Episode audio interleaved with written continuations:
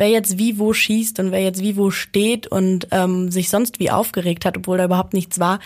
Das könnten einfach Dinge sein, die dann endlich mal keine Bühne mehr finden im Fußball und das Spiel einfach dahin wieder zurückbringen, wo es M94 5 to go. So ist der Eibacker. Na, zum Gleichern. Also ich persönlich schaue ja eigentlich schon gern Fußball so, ne? Aber es gibt eine Sache, die mich unfassbar aufregt. Und das sind diese kleinen und hart unnötigen Verzögerungen. So ein Foul hier, dann bleibt wieder einer liegen, dann gibt's wieder einen Freistoß. Und solche Situationen machen einfach das Spiel so unnötig lang. Und es gibt jetzt aber vielleicht bald eine neue Regel, die das ganze Problem lösen soll. Und zwar die sogenannte Self-Pass-Regel. Da wollen wir mal heute bei M945 to go drüber sprechen, was das überhaupt ist und ob diese Regel überhaupt kommen könnte. Wir, das sind Felix Meindorfer. Und Julia Kroth. Julia, du bist ja hier bei uns im Sportressort und hast ein bisschen mehr Ahnung von Fußball als ich, will ich jetzt zumindest mal hoffen. ähm, kannst du mir dann mal erklären, was diese Self-Pass-Regel ist? Also beim Self-Pass geht es darum, dass der Fußballspieler, nachdem er gefault wurde, nicht unbedingt auf den Pfiff des Schiedsrichters warten muss, beziehungsweise danach auch nicht auf seine Mitspieler, sondern er kann den Stoß oder danach das Spiel direkt wieder selber weiterführen und den Ball spielen. Er muss ihn nur kurz davor einmal abgestoppt haben. Und ähm, dieser Self-Pass kommt ursprünglich aus dem Hockey. Da ist die Regelung auch schon ähm, drinne und äh, wird auch schon so verwendet. Okay, das heißt, ähm, es gäbe quasi bei so kleinen Situationen gar keinen richtigen Freistoß mehr in dem Sinne, sondern das Spiel würde einfach weiterlaufen, sobald der Spieler wieder bereit ist. Genau, also bei sobald Karten zum Einsatz kommen, dann natürlich nicht mehr, weil das geht dann wirklich in die höhere Ebene, das ist dann wirklich ein schwereres Foul, aber wirklich bei so kleinen Dingen oder auch häufig Schweiben, wo wir einfach wirklich sagen, hey, war das überhaupt was? Wieso liegt er jetzt am Boden? Ich habe da nichts gesehen.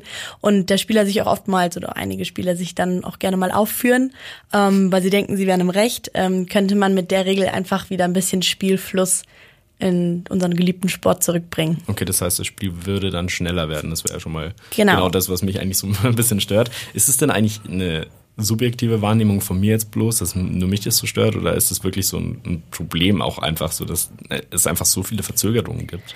Nee, da bist du nicht äh, der Einzige, der das, äh, dem das so auffällt oder der das so wahrnimmt.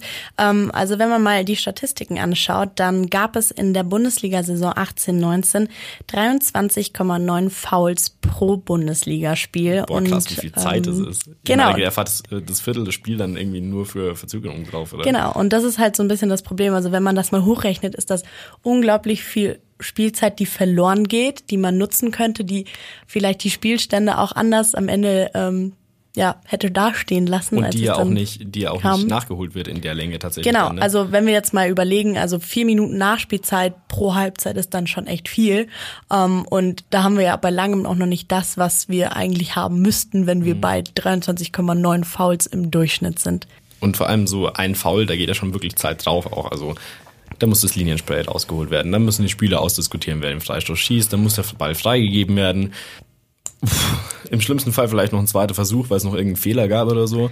Also das zieht sich ja wirklich so. Genau, also da kommen wirklich viele Dinge zusammen, bis dann der Ball endlich mal wieder freigegeben wird. Ähm, das ist nicht nur für die Zuschauer unglaublich ärgerlich, ähm, sondern auch für die Spieler und ähm, auch der Schiedsrichter Martin Denner sieht diese neue Regel oder diesen Vorschlag für die Regel sehr positiv dass sich tatsächlich, wenn dann die Spieler darüber freuen könnten und würden, die dann am Ende sagen, ja, das ist eben zuträglich, dass wir eine schnellere Spielfortsetzung haben, für den ein oder für das ein oder andere Überraschungsmoment sorgen können im Spiel. Da sind die Spieler, gerade die jungen Spieler, sehr kreativ und äh, sehr findig in ihren Regelauslegungen.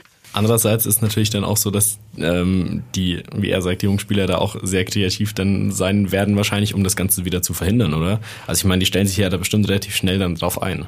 Genau, also ich glaube jetzt nicht, dass das irgendwie bei der, also in der Umsetzung innerhalb der Mannschaften oder auch der Taktiken zum Problem führen könnten. Ähm, also ich glaube, da kann man sich wirklich leicht drauf einlassen und dass viele Spieler das auch wie er auch sagt, positiv sehen können und ähm, nicht immer die gleichen Standards ausführen nach bestimmten Fouls aus bestimmten Distanzen, sondern auch wirklich mal ein bisschen den anderen Weg gehen könnten. Aber ist es nicht eigentlich eine totale also es ist eine totale Kontroverse, wenn du überlegst, wir haben die letzten Jahre im Fußball immer wieder über Videobeweis und wie lange das dauert und wie, naja, gut oder weniger gut es funktioniert. Und der Videobeweis ist ja eigentlich so ein Ding, ähm, was zwar Zeit kostet, aber schon für auch mehr Fairness und vor allem auch so eine geordnetere Spielabwicklung in irgendeiner Art und Weise steht. Ähm, eigentlich ist ja dann dieses Self-Pass-Siegel das komplette Gegenstück dazu. Ja, total. Also der Self-Pass geht wirklich eher zurück zu den Wurzeln des Fußballs. Wir bekommen dadurch mehr Zeit geschenkt, die wir in hoffentlich tolle Fußballspiele stecken können, die die Zuschauer interessieren, die den Fußballspielern wieder Spaß machen und wir kommen weg von Diskussionen und Dingen, denen wir momentan im Fußballbühne geben, die überhaupt total irrelevant sind. Also wer jetzt wie wo schießt und wer jetzt wie wo steht und ähm, sich sonst wie aufgeregt hat, obwohl da überhaupt nichts war, das könnten einfach Dinge sein, die dann endlich mal keine Bühne mehr finden im Fußball und das Spiel einfach dahin wieder zurückbringen, wo es ursprünglich mal herkam. Aber du fügst ja damit eine neue Regel quasi dem Sport nochmal hinzu und verkomplizierst das Ganze ja auch. Also ich weiß noch, wir haben letzte Woche mit ähm, Klaus Stomm gesprochen von Unterhaching und der findet das auch nicht so ganz einfach, die ganze Regel, ne? Genau. Ich glaube, dass wir gerade auf dem Weg sind, das Spiel ein bisschen komplizierter zu machen, wie es eigentlich sein soll in meinen Augen. Fußball ist sehr, sehr einfach von der, vom Regelwerk und von der Struktur, darum ist es auch ein absoluter Weltsport. Es gibt andere Sportarten, die haben so kompliziertes Regelwerk, da traut sich gar keiner ran und versteht es auch nie. Und darum wird es auch nie ein Massensport werden.